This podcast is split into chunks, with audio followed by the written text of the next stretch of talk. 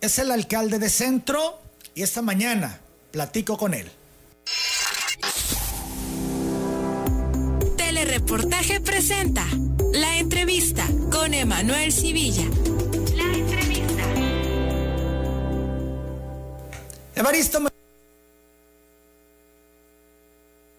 en esta videollamada, ¿cómo estás? Muy buenos días.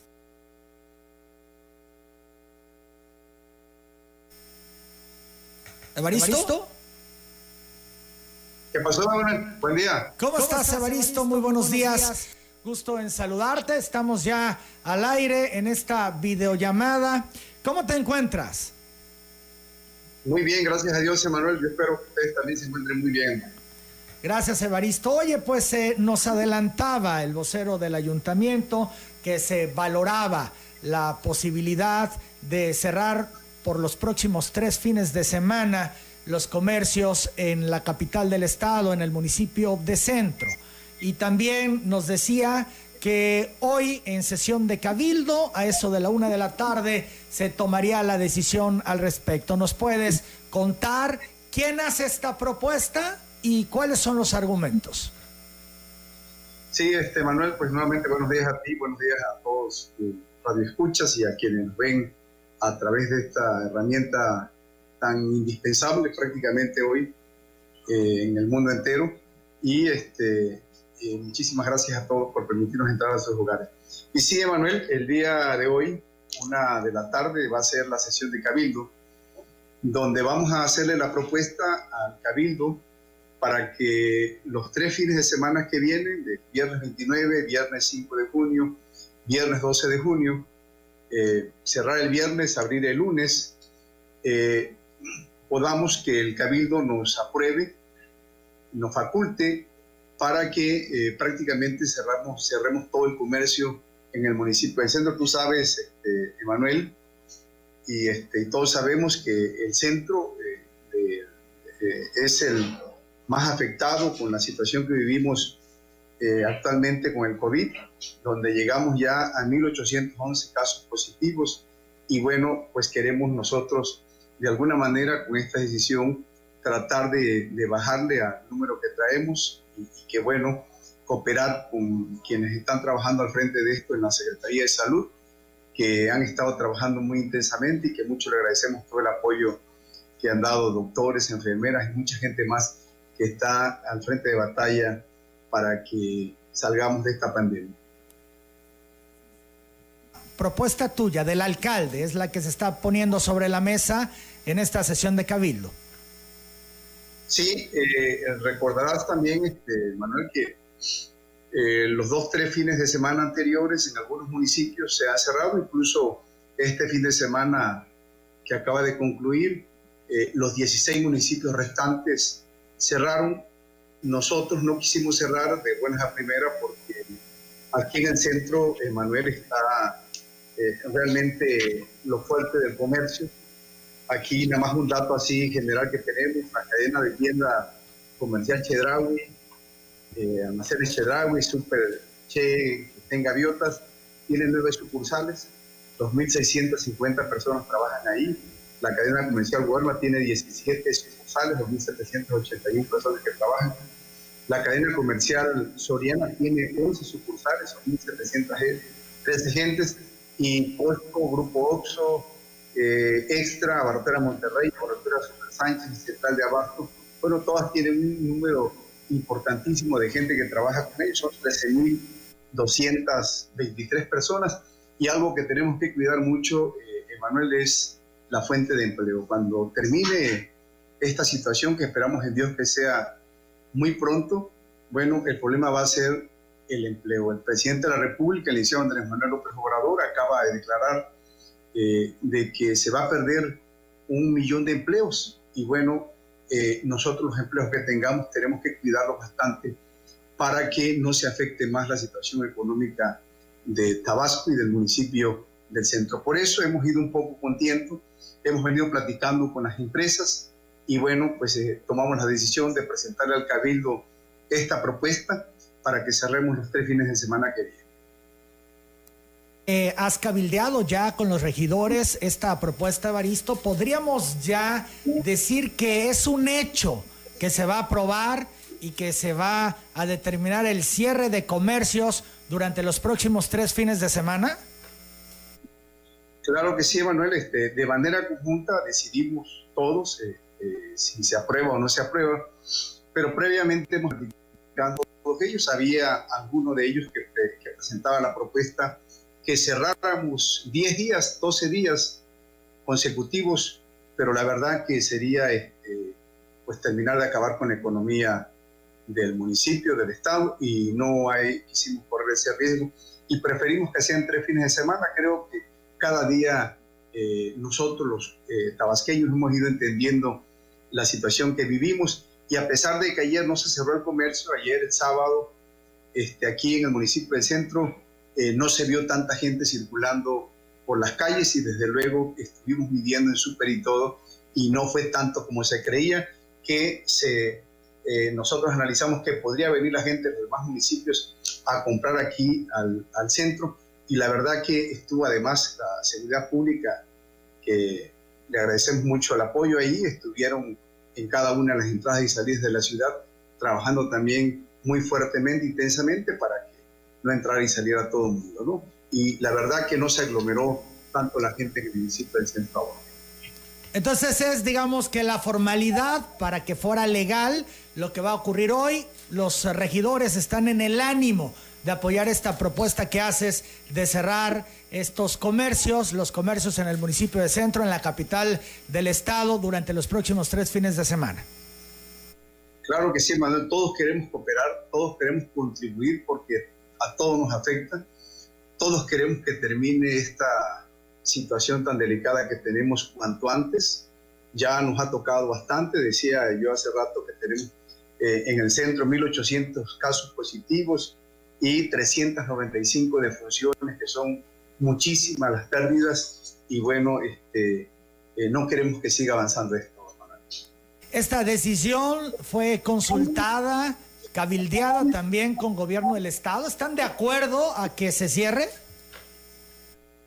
Sí, este, Emanuel, aquí en el centro, eh, todas las decisiones que tomamos, sobre todo de esta, de esta estatura, eh, la consultamos con el señor gobernador del estado. El sábado todavía estuve platicando con él últimamente, eh, porque bueno, a él estamos pidiendo que nos ayude con la Comisión Nacional Bancaria para que también este, puedan cerrar ellos el fin de semana. Debes recordar que Electric Opel tienen este, en sus tiendas, tienen banco y queremos, bueno, que también los bancos estén cerrados. Eh, la gente se sale a los bancos y queremos también que ahí se pueda detener. Y le hemos pedido al gobernador y en el documento lo tenemos plasmado, donde le pedimos al gobernador que nos ayude con la Comisión Nacional Bancaria y también con la secretaria de Desarrollo Económico y Competitividad, con Mayra Elena Jacobo.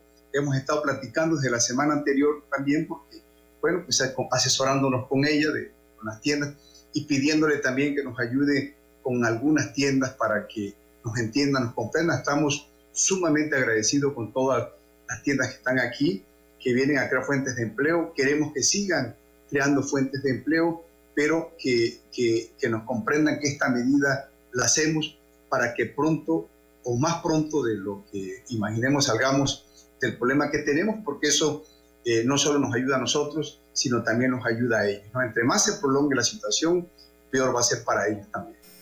Evaristo, importante saber, va a cerrar todo excepto farmacias, eh, gasolineras. ¿Qué otros giros van a seguir funcionando? Y si se podrá el servicio a domicilio de, eh, no sé, restaurantes, supermercados, como ocurrió en el cierre anterior.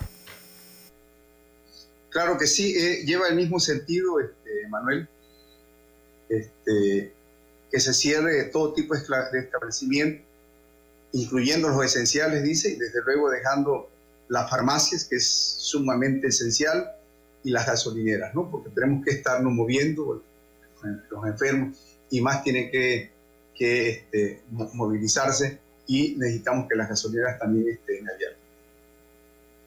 ¿Alguna otra restricción que vaya a establecer el ayuntamiento de centro derivado de las medidas que se están tomando para combatir el COVID? ¿Algún otro asunto que se vaya a abordar en esta sesión de Cabildo de hoy a la una de la tarde? No, prácticamente ese es el más importante, desde luego, y, la exhortación para que, para que todo el mundo coopere, que todo el mundo participe, que la gente decida quedando en casa. Y también tenemos contemplado, este, Emanuel, eh, darle el apoyo al gobernador del estado. Debes recordar, creo que fue en la última entrevista que tuvo contigo, ahí entre el reportaje, de que proponía el hoy no circula, que podría, él dijo, este, tomarse eh, la decisión del hoy no circula. No sabemos si se va a llevar a cabo o no, pero por lo pronto nosotros queremos el cabildo. También este, vamos a proponerlo al rato para que le demos todo el apoyo al gobernador del estado si toma la decisión de que haya aquí en Tabasco el hoy no circula. Decías tú que van a ser tres fines de semana a partir de esta semana. Los que cerrarían lo damos por hecho, como tú nos adelantas. Los regidores están en el ánimo de apoyar esto que tú vas a poner en la mesa eh, en la sesión de hoy. Sin embargo, el 21 de junio será el Día del Padre. Esto es dentro de cuatro fines de semana. No se teme que para este día pueda generarse algún tipo de aglomeración? ¿Se tiene previsto algo especial para el Día del Padre? ¿O en lugar de que sean tres fines de semana, que sean cuatro fines de semana? Nosotros esperamos en Dios, Emanuel, que para esas fechas ya haya cedido esta pandemia en el municipio del centro, en Tabasco. Y este, platicaba, te decía yo, con el gobernador el, el sábado y el gobernador dice que tiene datos, de acuerdo a lo que le da la Secretaría de Salud, que eh, en junio va a empezar a bajar este, toda esta situación. Y bueno, por eso no quisimos prever hasta allá, pero en el documento planteamos que, en principio, que si empieza a bajar, estamos hoy en rojo intenso, de acuerdo a la medida que van teniendo a nivel federal. Y si esto empieza a bajar, que bueno, pues a lo mejor cerramos este fin de semana y si las cosas van cambiando los otros fines de semana ya, ya no se cerraría. Pero también, desde luego que si la situación continúa, que esperamos en Dios que no, por el bien de todos, Emanuel, bueno, podríamos ampliar. Son las 8 de la mañana, 18 minutos. Otros temas que tienen que ver con esto. El asunto de las ciclovías. Eh, platicaba yo la semana pasada con activistas sobre la propuesta que han hecho al Ayuntamiento de Centro y a la Secretaría de Movilidad para que echen a andar ciclovías temporales y permita la movilidad sin mayores riesgos. Eh, ¿Cómo va este tema? Ya estamos entrando a un punto de la pandemia bueno, se haría necesario que esto se echara a andar. ¿Lo están considerando? ¿Va a prosperar? ¿O de plano esta propuesta se descarta? La Secretaría de Movilidad, con quien hemos estado platicando este, eh, desde hace ya algunos días, está en toda la disposición de que se pueda llevar a cabo esto. Pues, en el mundo entero lo están haciendo, Emanuel. Nosotros hemos insistido sobre que soltemos un poco el vehículo y nos movamos mucho más en bicicleta. A partir de la otra semana, eh, aquí en el ayuntamiento, algunos directores y un servidor vamos a empezar a, ir y venir en bicicleta como ejemplo y aprovechando que las calles están un poco vacías. Y desde luego eh, le mandamos un documento a la Secretaría de Salud la Secretaría de Salud para que ellos también, si autorizan esta medida, que es lo que nos decía la Secretaría de Movilidad, que ya con la, si, la Secretaría de Salud nos, nos faculta, nos autoriza, bueno, de inmediato se echaría a andar este plan que tenemos de movilidad. Tú que pudieras tener la autorización para que esto se implemente. Perdón. ¿En cuánto tiempo estimas tendrías tú la autorización ya de la Secretaría de Salud para que esto se pueda implementar? Yo creo que hoy debe contestarnos la Secretaría de Salud de Manuel. ¿Y serían estas adecuaciones viales en las principales avenidas de la ciudad? Claro, se, en algunas cosas, en algunas partes este, está cerrado y ahí no tiene problema, en otras a lo mejor se ponen algunas divisiones para que circule la gente, que se indique que ahí se puede circular. Y se está proponiendo, Emanuel, que en los carriles donde va, eh, donde va o donde iba el trambús, porque ya hay pocos, en la vía sobre todo Méndez y 27 de febrero, que esta también se pueda utilizar eh, para que quienes andemos en bicicleta podamos circular ahí. ¿Esto es en el sentido del transbús o en el sentido de la circulación de los vehículos particulares? No, en el sentido del transbús.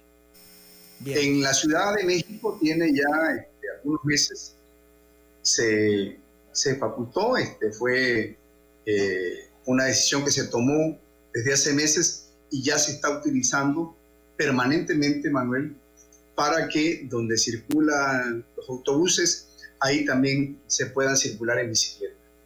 Decías hace un momento, Evaristo, no sé si entendí bien, que tú a partir de mañana te vas a trasladar en, de la, en bicicleta desde tu casa a Palacio Municipal.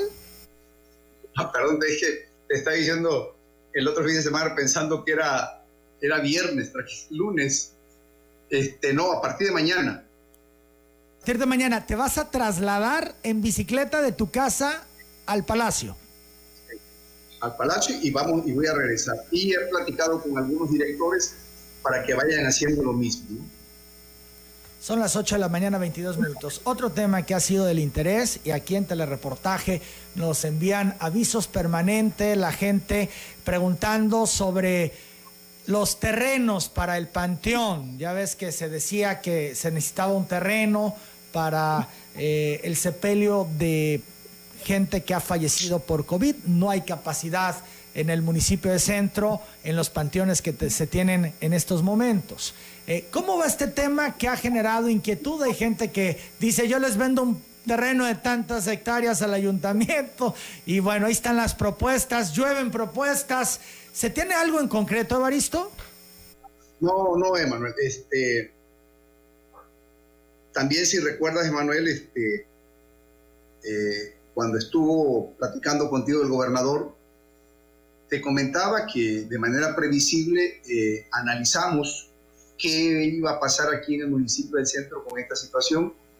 Y en verdad, Emanuel, que eh, los panteones, el central, el de Atasta, el de Tamuté, eh, pues ya no cabe una aguja.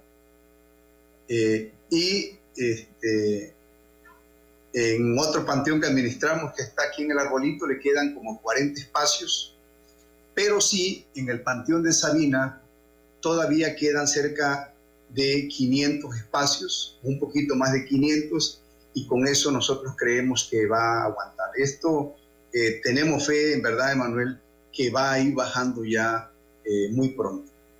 Bien, entonces no se va a comprar terreno, se descarta de momento. claro, claro, con esto, teniendo eso, se descarta, porque hemos visto que si bien es cierto que, que ya no hay espacios en estos panteones, eh, mucha gente eh, tiene familiares que están ocupando un espacio y tiene para dos o tres, y ahí han venido ellos este, eh, este, utilizándolos. Y bueno, los espacios de Sabina todavía los conservamos en ese número cerca de 500 y tantos, de 600 y tantos que teníamos. Sigo platicando con Evaristo Hernández Cruz, el alcalde de Centro. Son las 8 de la mañana, 24 minutos. Evaristo, eh, nos adelantabas en la entrevista anterior que tuvimos aquí en Telereportaje de este programa donde se iba a contratar a gente por 10 días para que pintaran escuelas, para que hicieran trabajos de chapeo, etcétera. ¿Esto se va a echar a andar siempre o se va a detener de manera indefinida? Eh, tenemos contemplado, Emanuel, que inicie el día eh, primero de junio. Este, y esperamos que podamos iniciar. Eh, va a depender también de cómo siga la situación. Este, pero por lo pronto tenemos previsto que inicie, tenemos todo preparado para iniciar el día primero de junio. Desde luego también lo comentaría yo con el señor gobernador del estado, si cree factible, lo hemos venido platicando con la Secretaría de Educación y, con ellos. Y bueno, dependiendo de la situación como siga, este, echaríamos a andar el programa. Prácticamente ya lo tenemos todo armado, tenemos la pintura, tenemos hasta ayer anterior teníamos como 2.800 agentes ya contratadas y bueno, este, si esto eh, cambia, empieza a bajar, empezaríamos el día primero de junio. En cuanto al operativo de entrega de leche, también hemos recibido algunas inconformidades que no les reparten a todos o quienes les están entregando están haciendo un uso eh, selectivo para la entrega. ¿Qué nos puedes decir? ¿Qué reporte tienes tú? Eh, eh, fíjate, Manuel, que bueno, pues a quien no le toca, desde luego, que siempre va a protestar y tratar de acusar a este y al otro. ¿Qué, ¿Cómo estamos haciendo las cosas con la entrega de leche y más?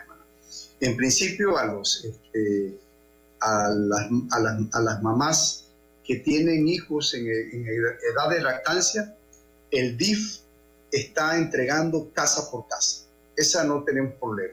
Esa que damos, que son cinco meses que le vamos a repartir este subsidio a, estas familias para que puedan lactar a sus hijos con esta, esta fórmula que se va a entregar por cinco meses. Esa la entrega de manera directa el A, los adultos mayores, a la gente de la tercera edad, como le queramos llamar, son eh, 1.500 personas que tenemos en 43 consejos de ancianos que los tiene el DIF y ahí también se ha ido entregando casa por casa por parte del DIF. La misma directora ha estado yendo personalmente a entregar la leche casa por casa. Y en el caso de eh, los niños de primaria, eh, aquí comenté contigo la vez pasada, Manuel, que eh, preferentemente son las escuelas que están en la zona rural, donde está la situación más complicada económicamente, y ahí también se está llegando con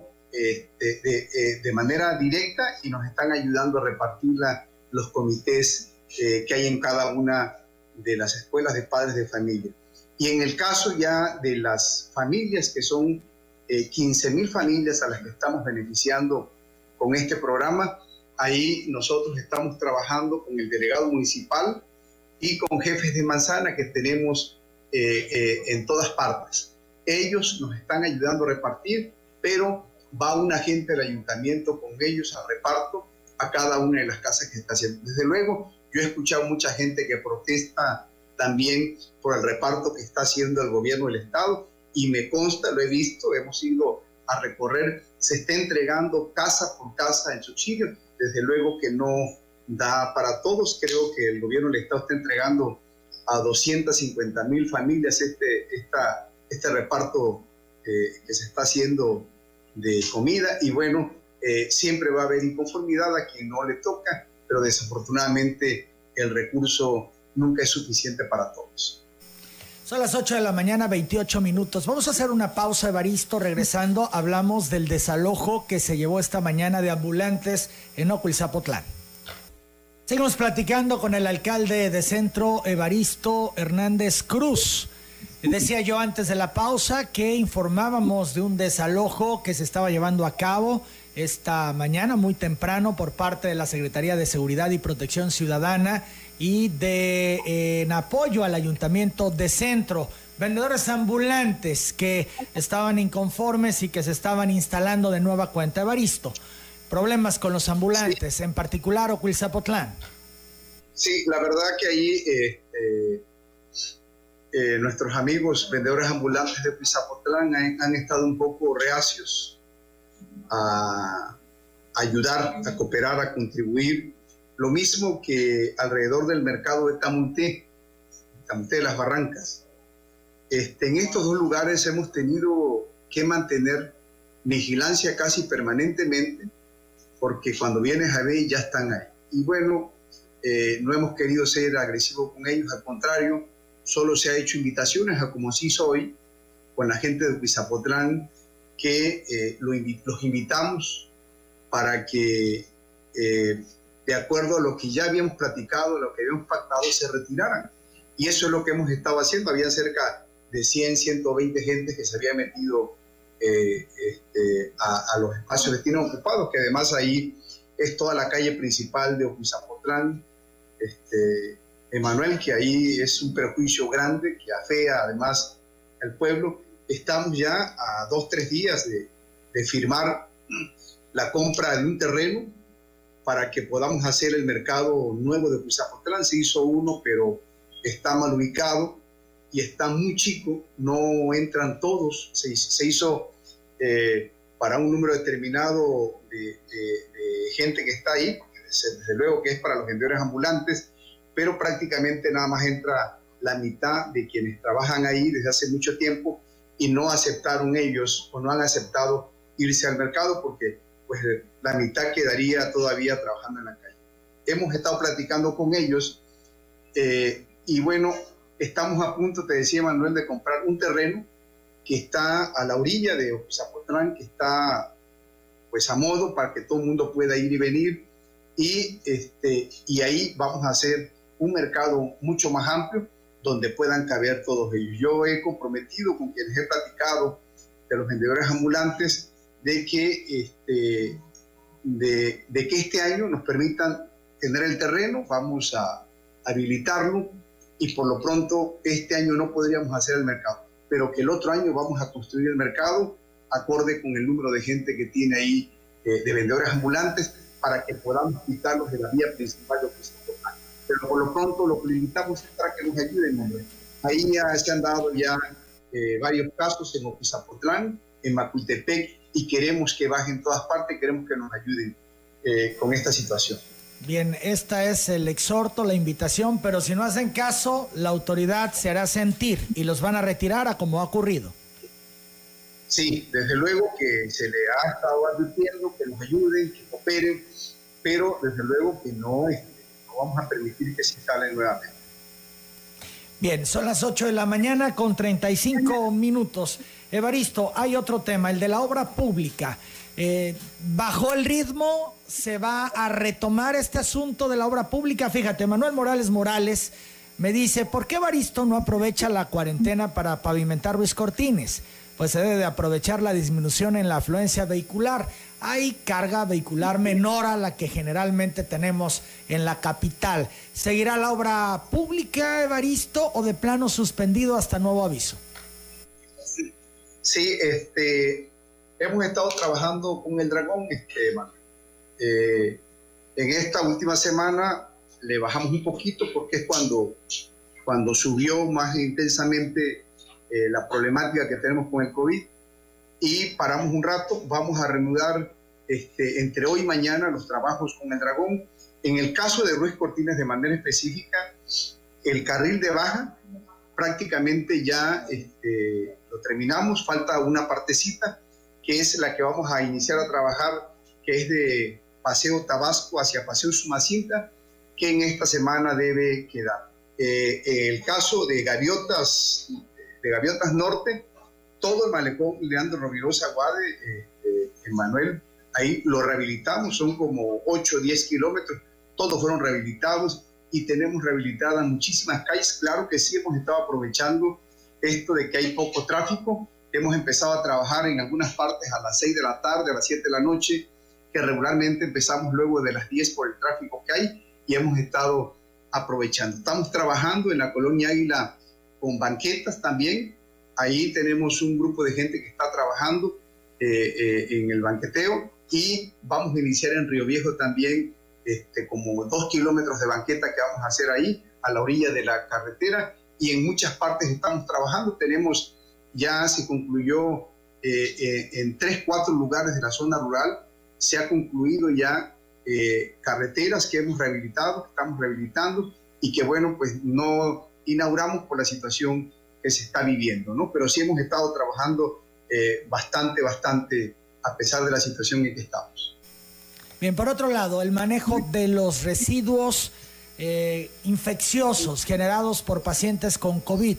Eh, ¿Cuál es el procedimiento que está siguiendo el Ayuntamiento de Centro en cuanto a la recolección de basura? donde van estos residuos infecciosos, todo lo que se genera también en los hospitales, Evaristo. ¿Cómo están tratando la basura que está saliendo de los hospitales donde se están atendiendo a pacientes con COVID? Y si ya resolvieron el problema del personal que tenían de recolección por estas bajas que nos anticipaban había sufrido el personal. Eh, en los hospitales, este, Manuel, no recogemos nosotros este, la basura y desde luego que hemos estado pidiendo a la gente también que nos ayude de no tirar este, en la basura, de manera general, este, eh, algunas cosas que podrían contaminar a quienes están recolectando la basura. Y sí, hemos tenido varias bajas este, en, en, recolección de basura, mucha gente que se nos ha enfermado, incluso ha habido dos o tres muertes que sentimos muchísimo, Bien, y ya se resolvió el tema, habíamos eh, tenido información que eh, no se estaban realizando todas las rutas por estas bajas que habían sufrido de personal que se habían contagiado con COVID. Eh, ¿Ya está esto resuelto, Evaristo? Sí, este, hemos platicado con los líderes. La verdad que aprovecho, Emanuel, para agradecerle a los líderes sindicales, a los delegados sindicales, que han tenido toda la disposición, sobre todo en estos momentos tan difíciles. Ahí, este, por el contagio, varios se han tenido que retirar, independientemente que muchos se fueron por la edad con esta situación, que tienen problemas de diabetes, que tienen problemas de hipertensión, se retiraron, contratamos, debes recordar, Emanuel, que contigo lo comentamos, contratamos 120 eh, trabajadores nuevos para que entraran a, trabajar con nosotros, pero fueron otras gentes contaminándose, se fueron retirando y ahí eh, lo que hicimos fue eh, acordar con los líderes sindicales que nos permitieran trabajar con menos gente. Regularmente sale un camión recolector con un chofer y con cuatro personas que le auxilian. Y le hemos pedido que donde no se pueda con cuatro nos ayuden con tres y donde no se pueda con tres nos ayuden con dos. Y bueno, ya están establecidos prácticamente eh, quién sale con qué chofer y le hemos pedido que si hace falta en otra ruta una o dos gentes que nos ayuden también para que podamos entrar. Y de esa manera hemos ido solventando la situación que estamos viviendo en recolección de basura. Te digo yo muy agradecido con los líderes y con los trabajadores que a pesar de que ponen en riesgo su vida, ahí nos están ayudando todos los días. ¿Está en riesgo la recolección de basura en los próximos días? No, eh, no tenemos ahorita este, problemas ya con la basura. Eh, eh, te digo, ellos nos han ayudado a organizarnos para que en la medida que se pueda, si a alguien le falta uno y tú tienes cuatro, préstale uno. Si a alguien le falta dos, tú tienes cuatro, préstale dos para que podamos, para que podamos salir. Y también eh, nos están ayudando en otra cosa que le hemos pedido, Emanuel, precisamente por el asunto del contagio. Todos sabemos que ellos ah, van caminando y van separando basura. Le van metiendo la mano a la basura para separar plástico, para separar vidrio, para separar algunas cosas ahí. Este, y bueno, le hemos pedido por favor que nos ayuden para no hacer separación de basura en este momento, porque ahí puede venir de todo y es más propenso para que se puedan contagiar. Finalmente, Baristo, importante, ahora que mencionabas a los delegados sindicales, la relación con los sindicatos, ¿habrá incremento salarial para los trabajadores del Ayuntamiento de Centro, dadas las circunstancias financieras que se están viviendo?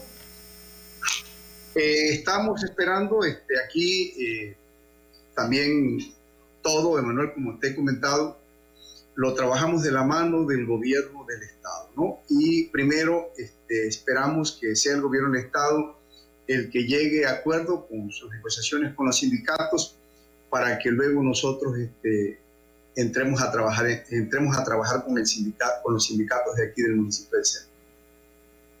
Bien, Evaristo, fíjate que se encuentra aquí en telereportaje Marilú Sequeida Agatón y hace llamado porque su hermana falleció el viernes debido a un problema respiratorio, ya que padecía asma, no por COVID, que una doctora particular le extendió el documento donde falleció debido a que la ambulancia que pidieron o alguna autoridad nunca llegó. La sepultaron el sábado con la autorización del delegado y con un documento que le extendió el Hospital Juan Graja, con el cual acudió a tramitar el acta de defunción. Pero en el registro civil no se la quieren extender, que la tiene que tramitar a través de una funeraria, pero la funeraria le cobra 10 mil pesos y estas personas son de escasos recursos, no tienen ni un peso. Lo peor, dice, es que lo que tenían lo utilizaron para sepultar a su hermana, que precisa no murió de COVID. ¿Qué le dices a Marilú que está esta mañana en telereportaje?